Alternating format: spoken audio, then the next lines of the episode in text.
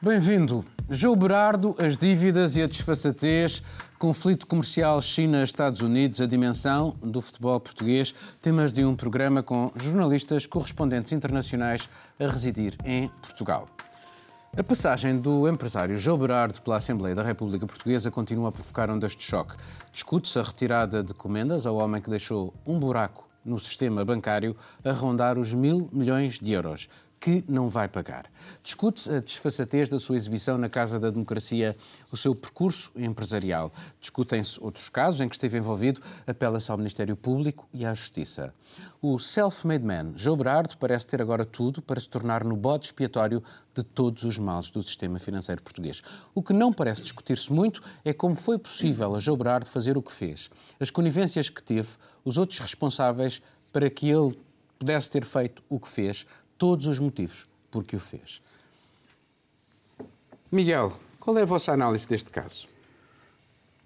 Bem, Berardo é mais uma personagem neste carrossel a que a banca nos habituou e hum, a atenção que tem merecido deve-se hum, deve ao facto de ser uma personagem invulgar.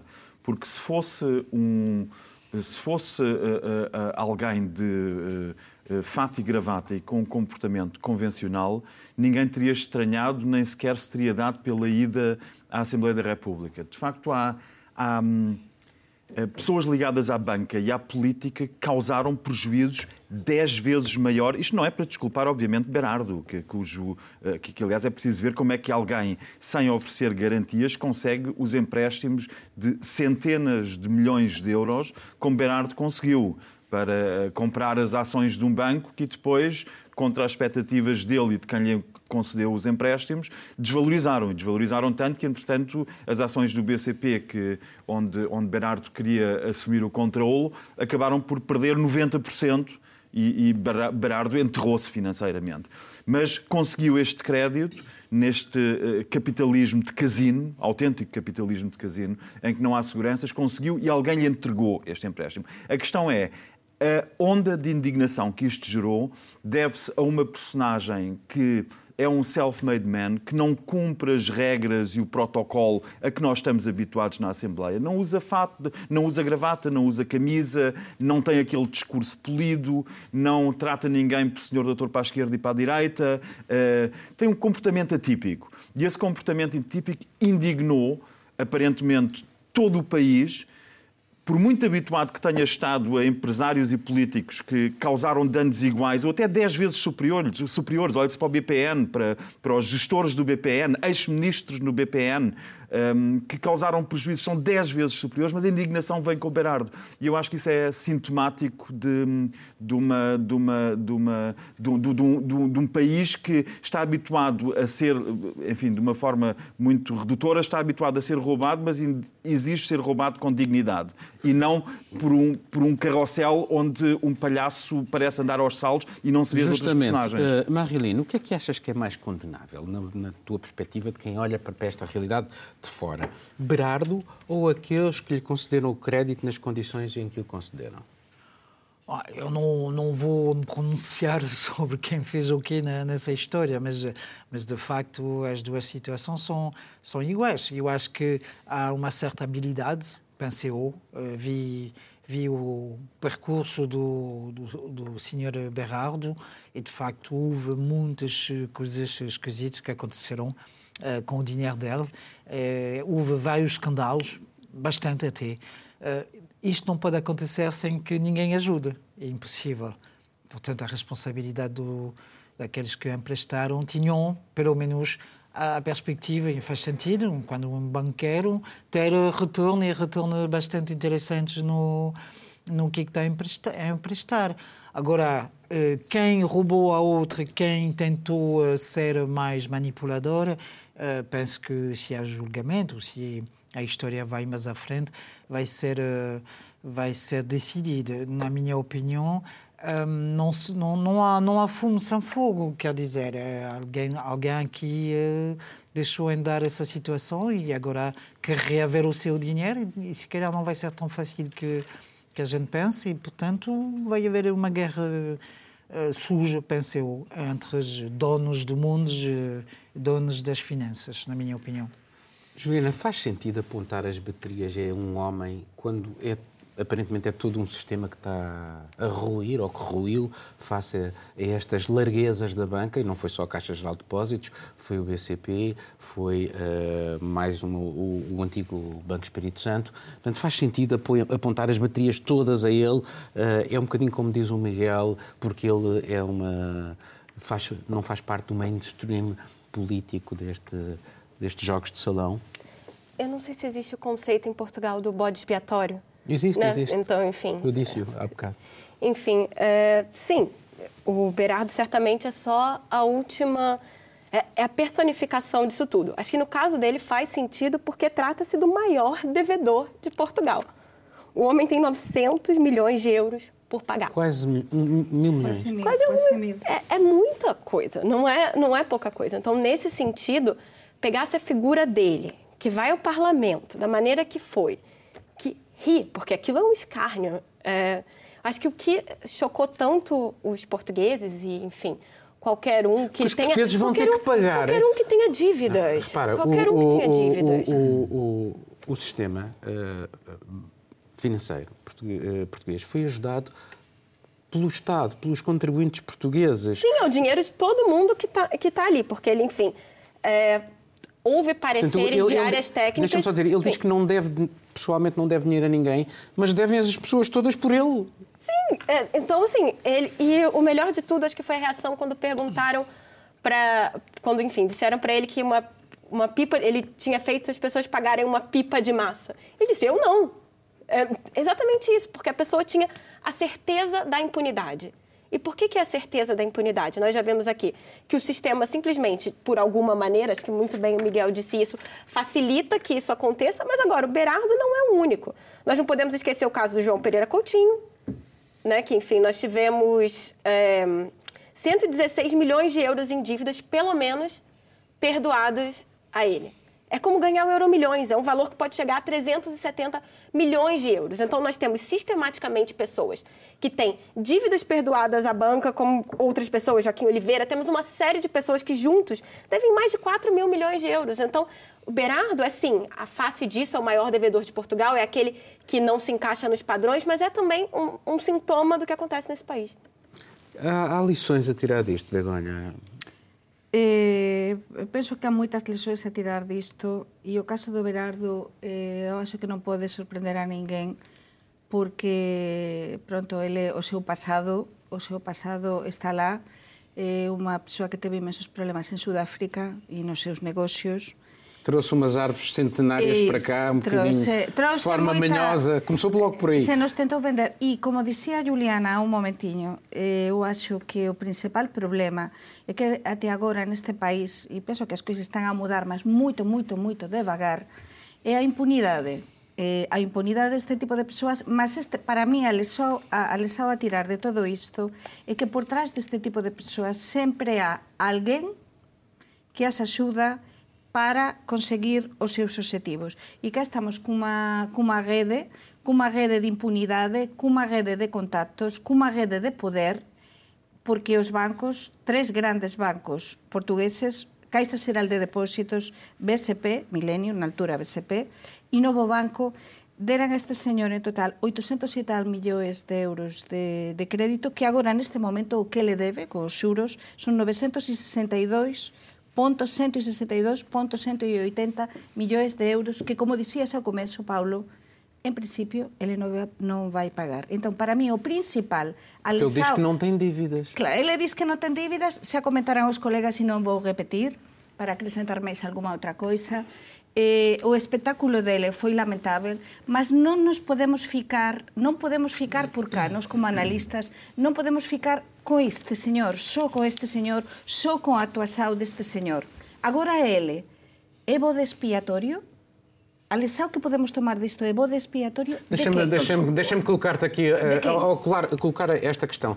Porque estas pessoas não se constroem sozinhas. Há todo Exatamente. um é o sistema... papel da comunicação social que eu queria chamar a atenção. Mas E dos dizer, houve imensos artigos, houve, houve imensos artigos eh, que, a louvar eh, o, o, o, É o. João Berardo. O João Berardo trabalhou com pessoas ligadas a vários partidos políticos, com o antigo Ministro da Cultura, Pinto Ribeiro, com, com, com, com várias pessoas ligadas a todos os quadrantes e de repente é que descobriu-se agora o lado da ruaceira dele. Mas isto são juristas, desculpa, foram juristas e pessoas que, enquanto juristas, passaram por vários governos, alguns. passaram por os vários governos, que construíram este império de Berardo que lhe dá, que, que lhe cria uma, uma, uma parede protetora à volta e que blinda aquilo de Mas, que ele. portanto, Mas do ponto de vista mas legal- o papel Eu da comunicação acabei social, o papel da comunicação dizer. social é só eh, quanto à tua questão. Nós temos em Portugal isto que é sintomático. Há 25 anos, um diretor adjunto do maior semanário do país Joaquim Vieira. publicou artigos em que João Berardo era acusado, a dizer que João Berardo era acusado em vários processos de evasão fiscal. É verdade. O dono desse grupo fez uma pressão tal que Joaquim Vieira teve de sair da direção do Expresso e teve de sair do Expresso. E o dono, que era que é Francisco Pinto Balsemão, é isto mostra que Berardo não é uma figura, não era isso que eu queria dizer do início, ele não é uma figura aberrante, ele simplesmente é o sistema, só que é uma pessoa que no sistema que não cumpre algumas regras de protocolo e por isso desencadeou esta reação psicológica fortíssima das pessoas. Porque aqui o que está em causa é a reação psicológica das pessoas, não é o sistema. E as pessoas pegam no João Berardo, nesse sentido de bode expiatório, mas de facto o que está em causa é um sistema que montou personagens como Zeinal Bava na PT, montou-se personagens como os, os gestores do Banco português de negócios que eram todos ex-secretários de Estado e não é só o PS, isto não é, para, não é uma questão de, de clubes, porque no BPN era toda a gente do PSD, à volta de Berardo é toda a gente do PS e toda a gente à volta dos governos Mas Sócrates. eu gostava de E isto o que mostra, estava a isto mostra só realmente como todo o sistema criou estas personagens que receberam comendas e prémios. Todos os meses estas pessoas estavam nas capas das revistas económicas a receber prémios de melhor gestor disto e melhor gestor daquilo. Portanto, o sistema criou estas pessoas, o que mostra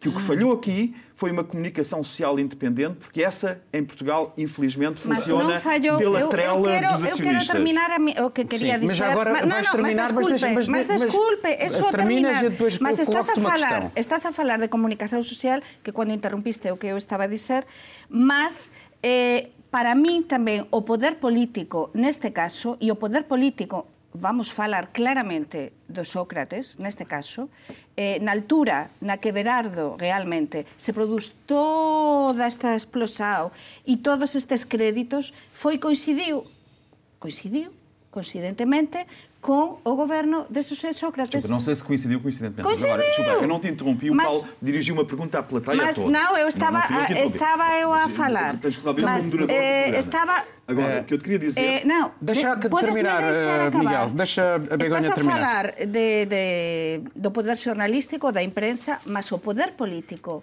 e a impunidade tamén do Berardo ten moito a ver con o apoio que ele recebeu na altura con o tema da Fundação Xosé Berardo, mas a Fundação, o Museo Berardo, coincidiu todo ese apoio que se ab- abriran as portas. de- de- Deixa-me dar. Miguel, Miguel, desculpa lá. E- mas eh, não tens razão num ponto, porque o, o, o apoio, ela tem razão nisto, o apoio que ele tem junto da massa empresarial faz com que as direções dos jornais sejam pressionadas Claro. e calem os Mas jornalistas. foi o que eu disse. nós temos- mas foi nós exato- temos Oh, Paulo, desculpa. momento- Eu quero, desculpa, agora tenho de defender a classe jornalista, da qual fiz parte na área económica durante muitos anos, porque a maior parte destas pessoas tentaram resistir à pressão dos acionistas de personagens como Pinto Balsemão e muitas outras, que quando tocavam os seus interesses carregavam com o polgar. Eu assisti a isso em variadíssimos jornais onde trabalhei. Portanto, aqui o que está em causa não é a classe jornalista. Houve muitos que, obviamente, para continuarem a receber um ordenado ao fim do mês, acabaram por fazer o que os acionistas diziam.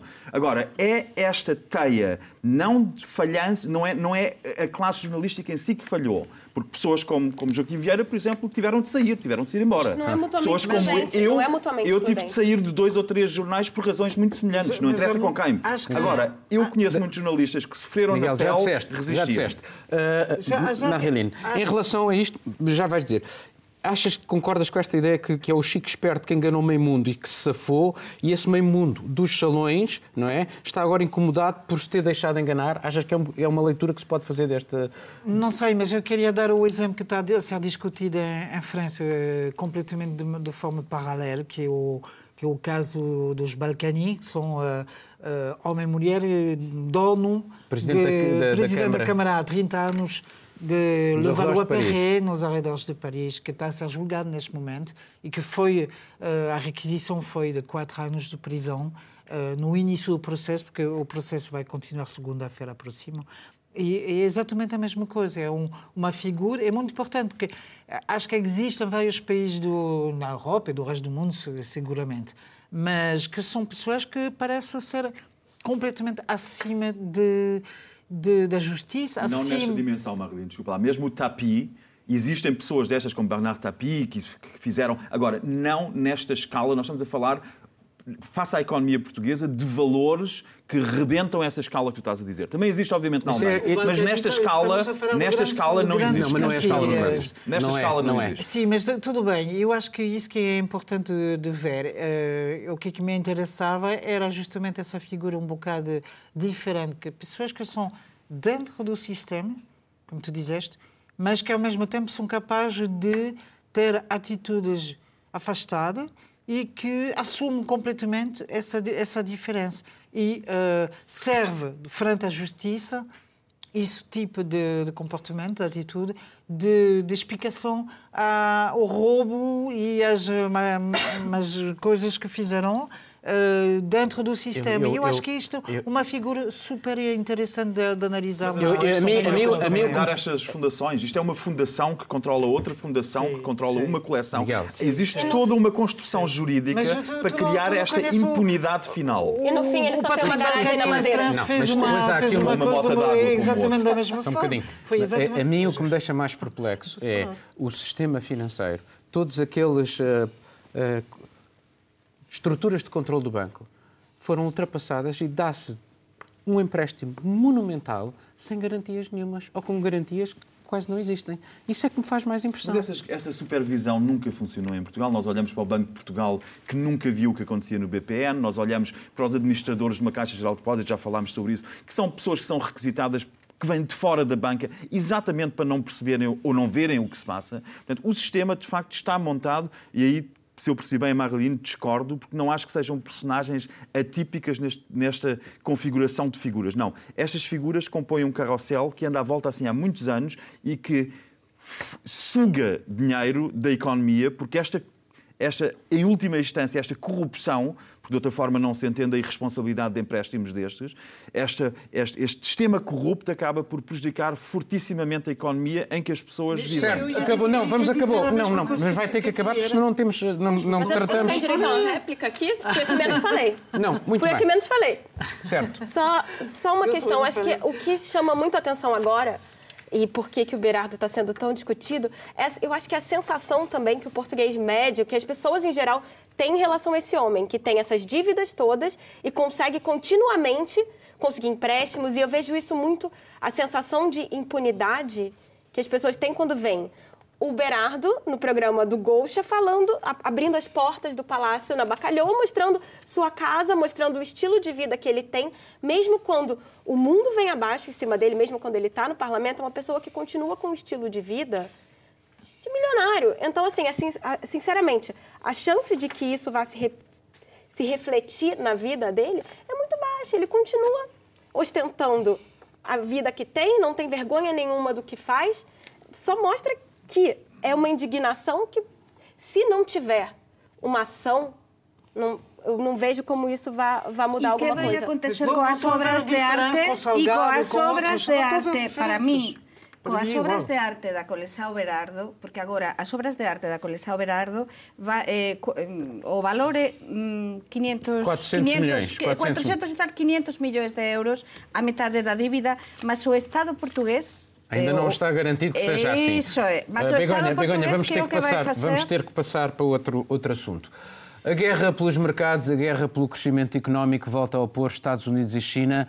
Começou com Trump anunciando aumentos de taxas alfandegárias sobre os produtos chineses importados. Os chineses repostaram na mesma moeda, mas não com a mesma violência, porque importam muito menos produtos norte-americanos. Em todo o caso, estamos a falar de milhares de milhões de dólares, num e noutro sentido. Mas quando as duas maiores economias entram em conflito, o resto do mundo arrisca a tornar-se num dano colateral. Que o digam os europeus, sobretudo os alemães, já sob a ameaça de um aumento de taxas alfandegárias sobre os seus carros exportados para os Estados Unidos da América. Em relação a esta, a esta questão, isto está em crescimento, não abrandou. Há alguma hipótese de armistício, uh?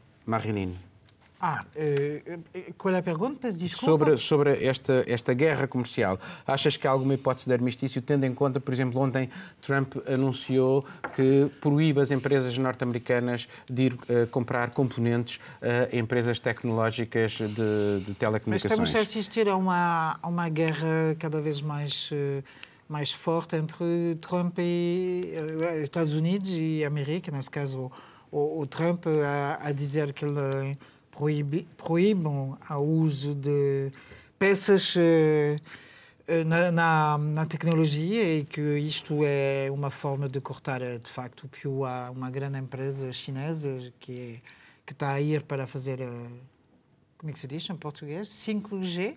Sim, 5G. 5G.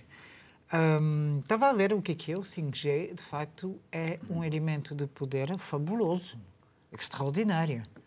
E, em termos de telecomunicações, sem dúvida, de, de informação, de dados. de capacidade de logística, de acompanhamentos de, de situações muito complicadas, que seja de distribuição de petróleo, que seja de armamento, que seja de segurança. Uh, portanto, facto... Se juntas uh, o 5G os, à, à, à, inteligência artificial, então tens... Os, de, o país, um... Os países que vão ficar à frente nessa, nessa corrida vão uh, ter um poder bastante, bastante grande e bastante importante. Portanto, Parece lógico que o, que o Trump fica um bocado nervoso com, uh, com isso. Agora, uh, penso que uh, ter esse tipo de atitude é também um, uma tentativa de Trump de branqueamento da enorme dívida que os Estados Unidos têm, têm para a China, que é 375 mil milhões de dólares. Treinei ontem, para poder dizer de uma vez só. E acho que, sim, porque são, são, é, um, é uma dívida enorme que tem o, o Trump em relação à China. Mas ao mesmo tempo Portanto, eu tem, acho que é uma tem... maneira de dizer, eh, lá está, vamos negociar qualquer coisa, porque não podemos esquecer que o Uruguai é muito uh, protegido pelo, pelo Estado chinês e, e penso que aqui é uma guerra USA-China. É, é, verdade isto que a, Marine disse, mas o Trump tem uh, elementos muito interessantes do ponto de vista económico. Tem o desemprego mais baixo há mais de meio século, tem um crescimento significativo, 3,6% no primeiro trimestre deste ano.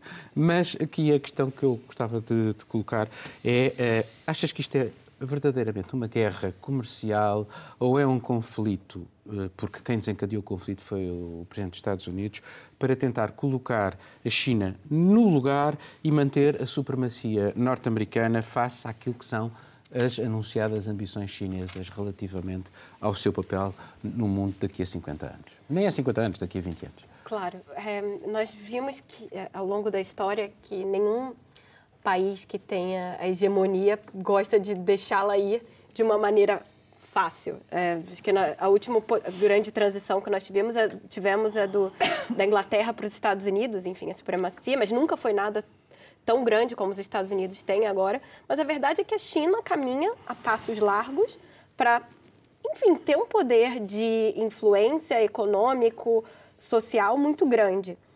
É, que fique claro que a China usou durante muito tempo é, vantagens que outros países desenvolvidos não tinham para crescer o seu mercado, que era mão de obra muito barata, desregulamentação total de direitos trabalhistas. É, como eles têm um mercado enorme, é, a exigência de que empresas, para entrarem no mercado chinês, tenham que abrir questões tecnológicas, abrir mão de patentes, uma série de coisas. A China soube usar muito bem o seu tamanho para crescer.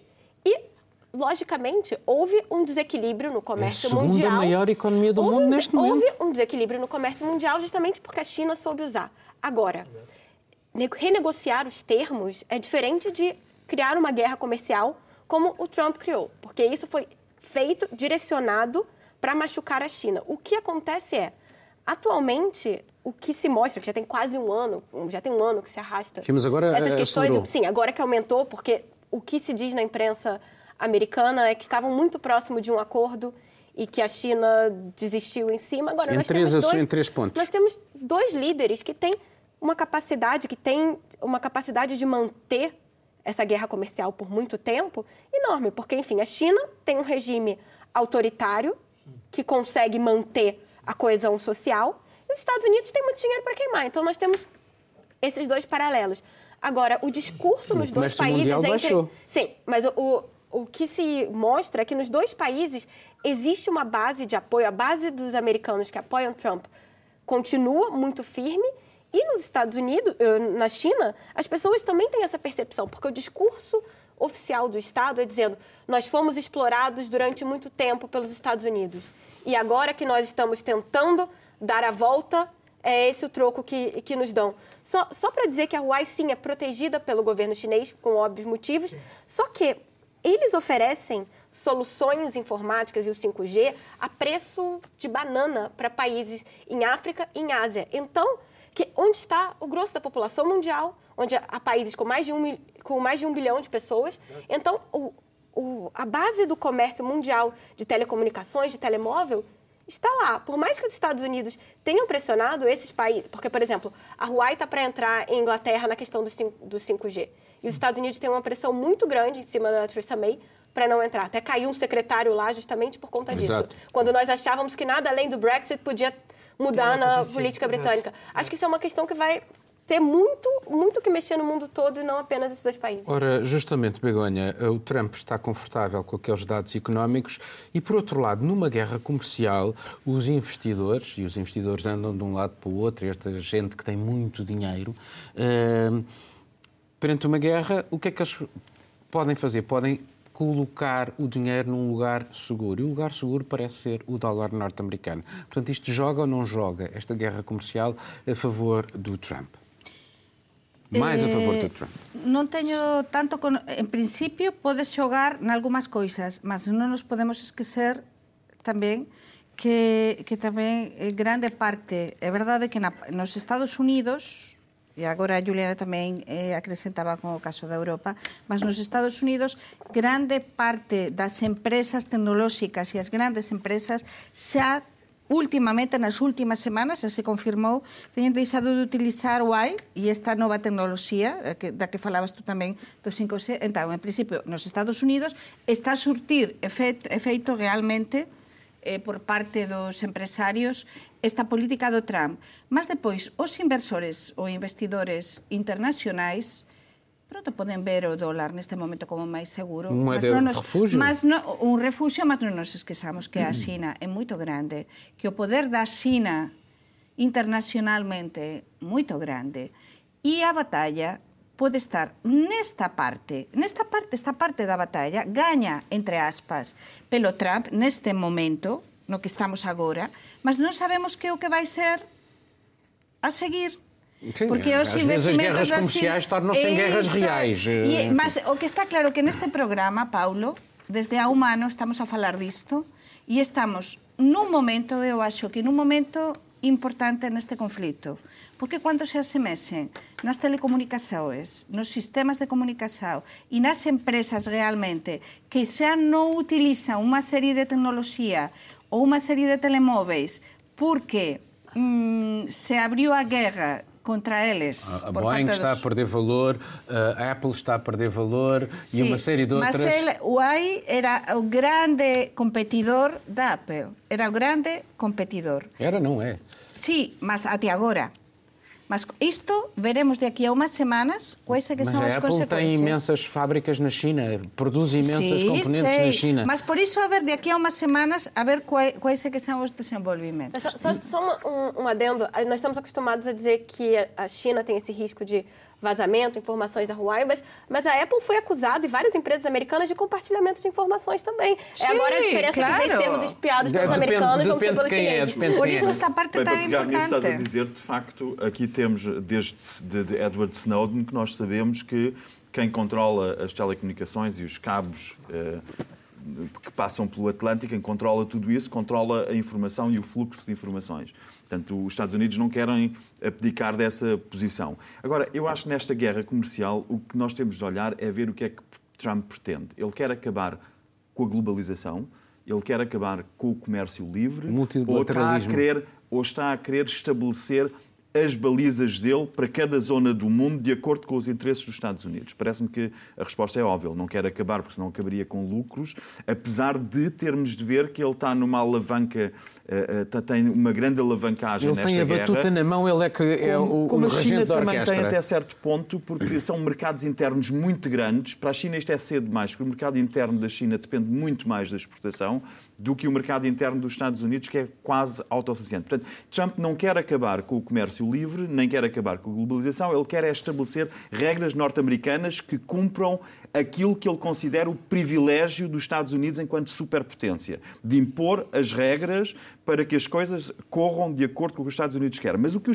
o que- e isso até pode estar a correr bem ao Trump, como tu disseste, mas está a correr bem numa linha que qualquer economista dirá que a queda do, do- do desemprego e o, e, a- e a- e o aumento da atividade económica nos Estados Unidos vêm dos tempos de Obama, não foi Trump que fez.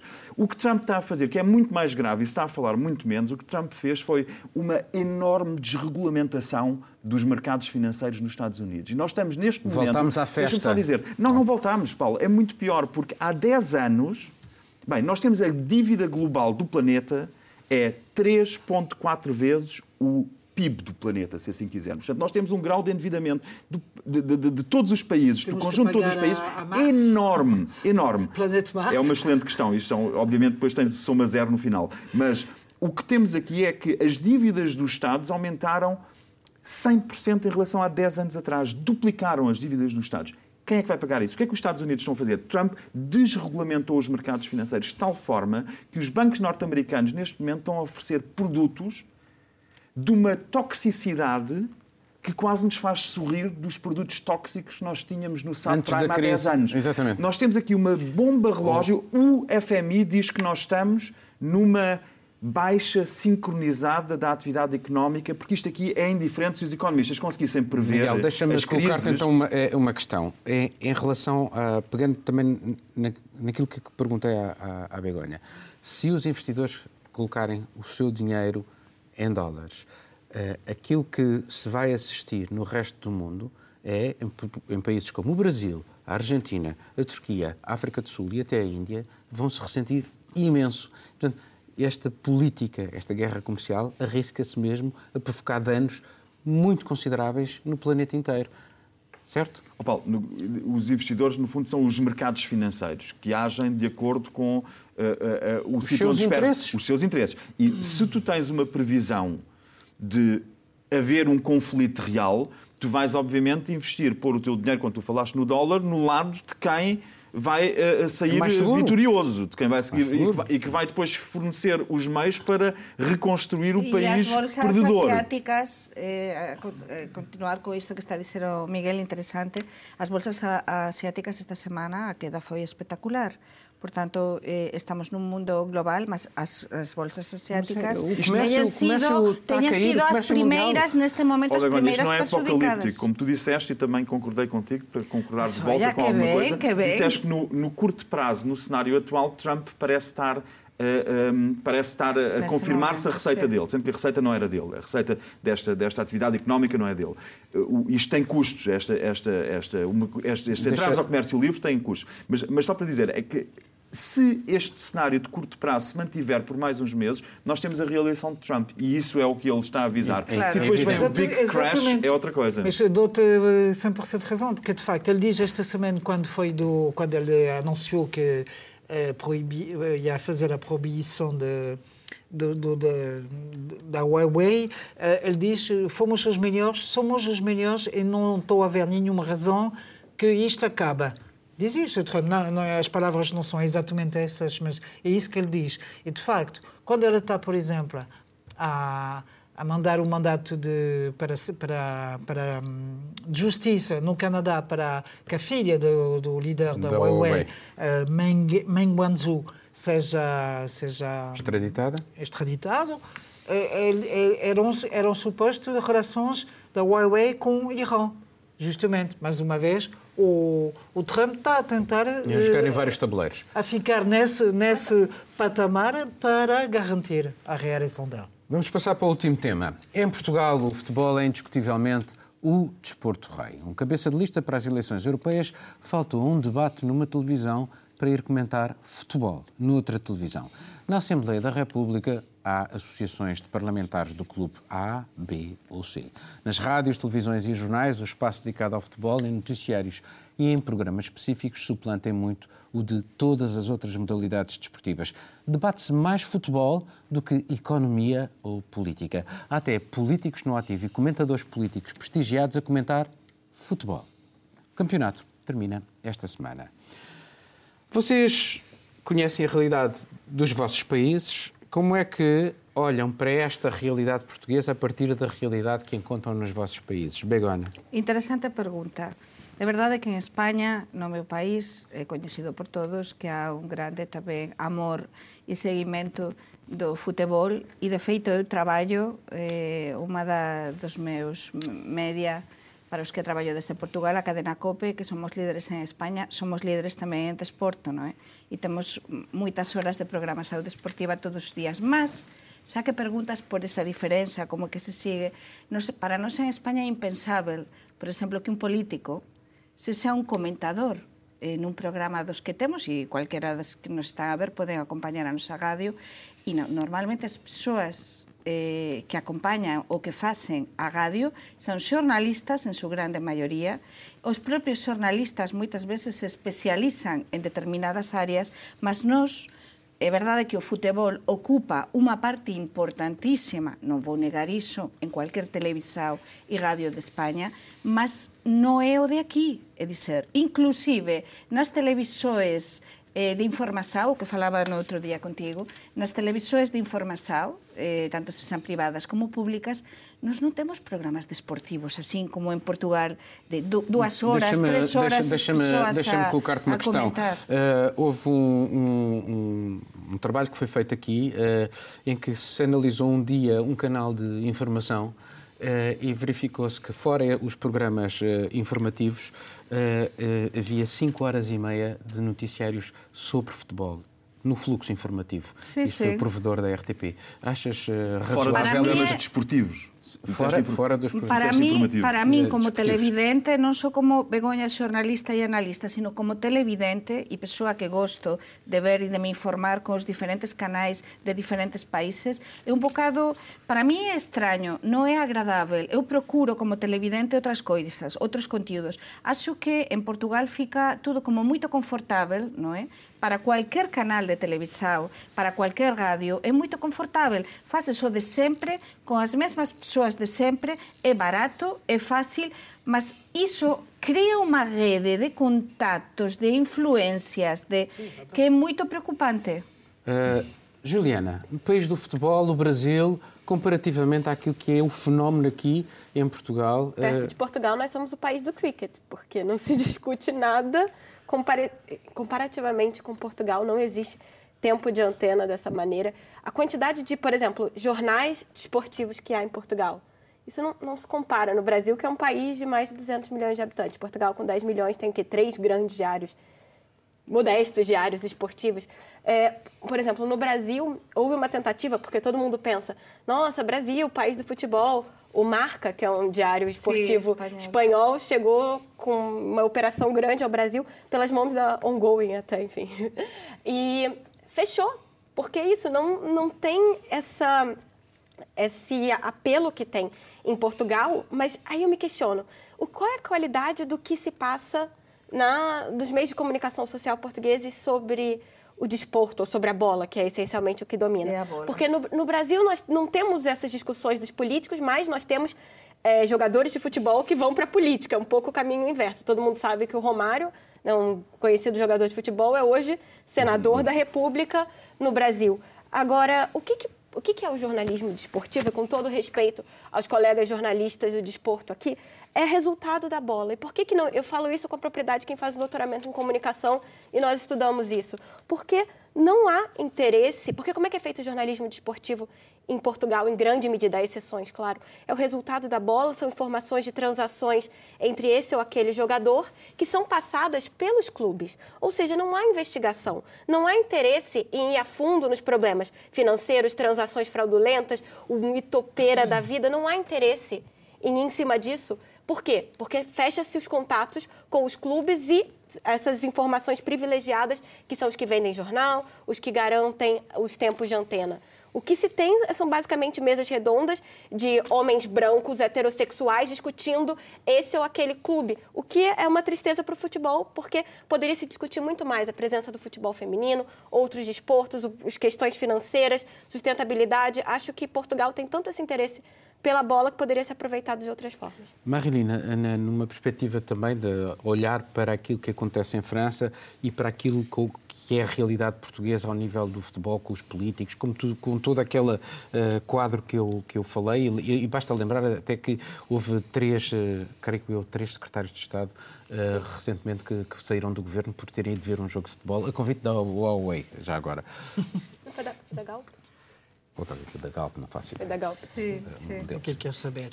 Quero saber como ah, é que em é França, em França. Não sei, eu não acompanho futebol nem em França, nem em Portugal, nem em sítio nenhum. Portanto, eu não sei muito bem o que, é que está a acontecer, mas conheço um bocadinho algumas coisas. Por exemplo, é, é um. Primeiro, o que, é que, o que é que acho é que a atitude de um candidato às eleições europeias, no meu entender, eh, coloca logo Portugal numa uma situação de República das Bananas. É a segunda vez que falamos de banana uh, no programa hoje. Seguramente que é capaz de ter uma terceira. Mas acho que é, é, identifica muito bem essa relação de proximidade uh, de que tu falaste muito bem, Juliana. Em França, acho, que as coisas são um bocadinho diferentes, porque. Um, ah, mas lá está, eu, por exemplo, pensei muito no, na eleição do Il Cavaliere, uh, Berlusconi, na Itália, porque ele é, ele é mesmo o puro produto de, do futebol, não é? E das, ele, das televisões. E das televisões. Das televisões, mas sobretudo o facto de ser um uh, promotor ligado, ligado às coisas de, de, de, construção. É como, como estava a ler num, num sítio qualquer, já não me lembro, que isto dá muito dinheiro, muito rapidamente e, sobretudo, deixa muito, muito tempo livre para fazer, por exemplo, política. E acho que, de facto, é uma, é uma postura que justifica, por exemplo, pelo, que eu acho que pode explicar a atitude daquele candidato. É um trampolim estar na televisão, usar, usar os médias e tu não tens muito dinheiro do, das obras atrás de ti, se calhar é bom de usar aquele, aquele chavão para, para poder chegar mais perto. Como, como, como nós sabemos, essa televisão tem um, é muito vista, e sobretudo pelos, pelos adeptos do futebol, portanto faz sentido. Mas, na, na, minha opinião, isso é fora do canto puro de, de, de, política. Sabemos que o futebol pode ser muito perigoso. O grande conflito, o último conflito que houve uh, na União Europeia, que é a guerra na Iugoslavia, começou, começou, e há muita gente a dizer isto, com o jogo de futebol. Portanto, foi uma guerra de, no terreno, no jogo, e, e pancadas, e, e isso uh, encadeou toda uma série de. e a guerra que nós conhecemos. Portanto, isto é, é grave de saber o poder que nós estamos a dar ao futebol. Hum, portanto, esta maneira como isto é alimentado, a paixão, eh, é isso que tu estás a dizer, e uma construção de cidadania, se calhar um bocadinho uh, bizarra. Miguel, na tua análise, de, olhando para aquilo que é a realidade portuguesa, aquilo que é a realidade alemã, uh, políticos a comentar futebol, a relação da, da política com o futebol, a, a, preponderância do futebol na discussão uh, de, dos assuntos de, do cotidiano e da sociedade, Bem, é interessante, em primeiro lugar, eu tenho uma coisa em comum com a Marilyn, que não vejo futebol, não sigo futebol, mas sigo os bastidores de futebol com muito interesse. Acho que é um, um assunto tão importante na sociedade em que vivemos, também na Alemanha, mas sobretudo em Portugal, pelo grau de, diria, grau de adesão ao fenómeno, para não dizer de fanatismo.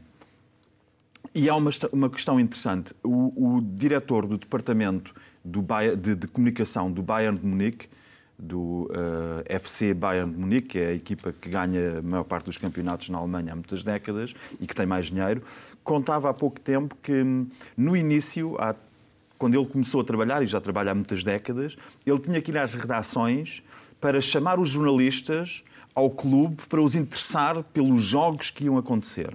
E diz ele que, com o decorrer do tempo, hoje é o oposto. Eles têm que filtrar, porque cada jogo que fazem tem centenas de pedidos de entrevistas. Portanto, isto é para vermos como o futebol se tornou um fabuloso negócio.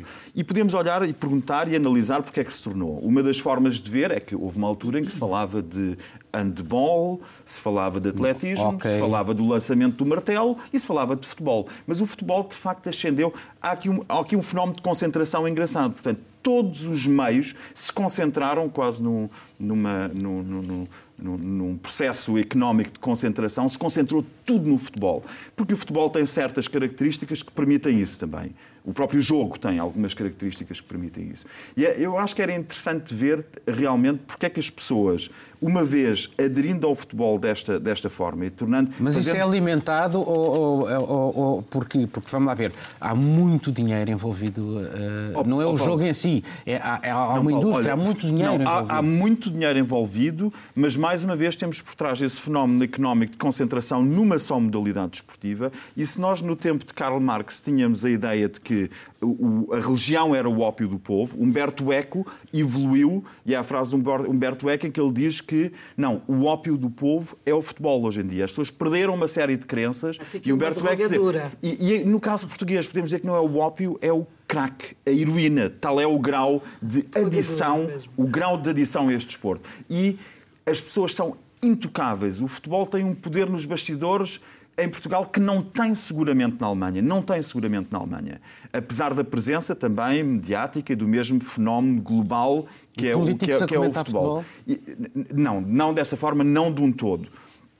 Agora, o que, o que me parece perigoso é o que isto faz a um país. Não é tanto o futebol em si, porque até seria, como dizia também alguém, nunca viu ninguém sair, eh, nunca viu adversários, eh, nunca viu pessoas saírem de uma ópera ou, ou de, um, de, um, filme braço dado a cantar. E o futebol tem este fenómeno de massas que o Elias Canetti sintetizava, que também analisou o futebol. O futebol, portanto, tem, reúne uma série de características que o torna, tornou único económicas, psicológicas. Deixa-me só terminar. Isto, isto só, só é para dizer mesmo terminar, num país Miguel. como Portugal, num país como Portugal, em que tu tens Uh, uh, para bem ou para mal, é o país que mais vinho produz e mais vinho consome na União Europeia. Depois tens o futebol, que para bem ou para mal é uh, o desporto que mais gente atrai. Se calhar isto explica uma série de fenómenos políticos em Portugal. Begonha, para, para terminar. Só para acabar.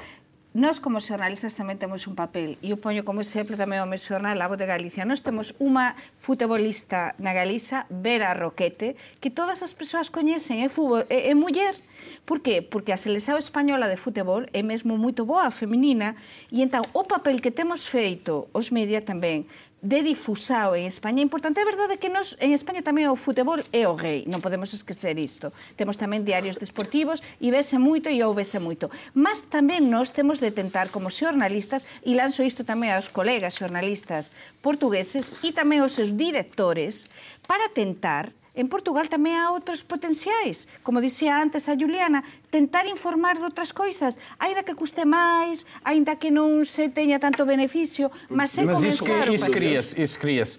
Uh, vamos terminar o programa.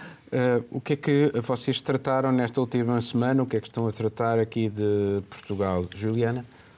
É, só falar de um assunto que une Portugal e Brasil mais uma vez, que Portugal vai ter uma escola pública portuguesa em São Paulo, vai ser a primeira no Brasil. Já há outras em países de Palópia, mas vai ser a primeira no Brasil. E eu acho interessantíssimo pensar, porque é um momento de aumento do interesse por Portugal nos brasileiros. Então, ver como é que uma escola pública portuguesa que vai seguir um currículo português vai se inserir no Brasil é interessante. E vou estou é, terminando uma peça sobre transplantes aqui em Portugal, porque é um país que, felizmente, a idade dos portugueses tem cada vez aumentado, a, a expectativa de vida. Então, é, a parte da doação de órgãos está mais complicada. Como aumentar a doação de órgãos num país que as pessoas vivem cada vez mais. Marilene? Uh, basicamente, de uma forma muito curta, porque fez só isso, uh, União Europeia.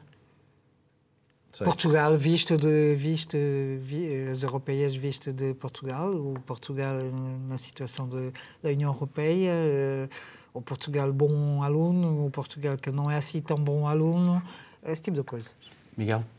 Este fim de semana vai haver um encontro em Milão das extremas direitas europeias e mais uma vez Portugal ficou na mira dos meios com os quais trabalho na Alemanha. Para saberem onde é que estão eh, onde é que está a extrema direita portuguesa Queres uma está lupa? anestesiada pelo Queres uma lupa? não está anestesiada pelo futebol e o vinho tinto felizmente xa que estamos a falar de futebol eu tive de, de informar sobre para a miña radio se o Casillas vai finalizar ou non vai finalizar a súa carreira desportiva no Fútbol Club de Porto, como quero Pinto da Costa, sobre a Arco Lisboa, que este ano eh, comemora a súa cuarta edición e que eu recomendo ás persoas que vayan ver, porque é moito interesante, que é na Cordoaría Nacional. E estive a facer unha reportaxe numa vila que non coñecía, que é Vila Visosa, no Alentejo, e a falar de que ni sempre isto de, de España ni bon vento, ni bon casamento eh, foi así e que, e que nos eh, temos unha historia partillada moito interesante e que no Palacio Ducal de Vila Viçosa pode-se ver iso. Obrigado a todos e assim terminamos este programa. Voltamos dentro de uma semana na RTP e RDP Internacional, também na RTP3 e podem ainda ouvir Muitos Sem Muros em podcast. Tenham uma boa semana.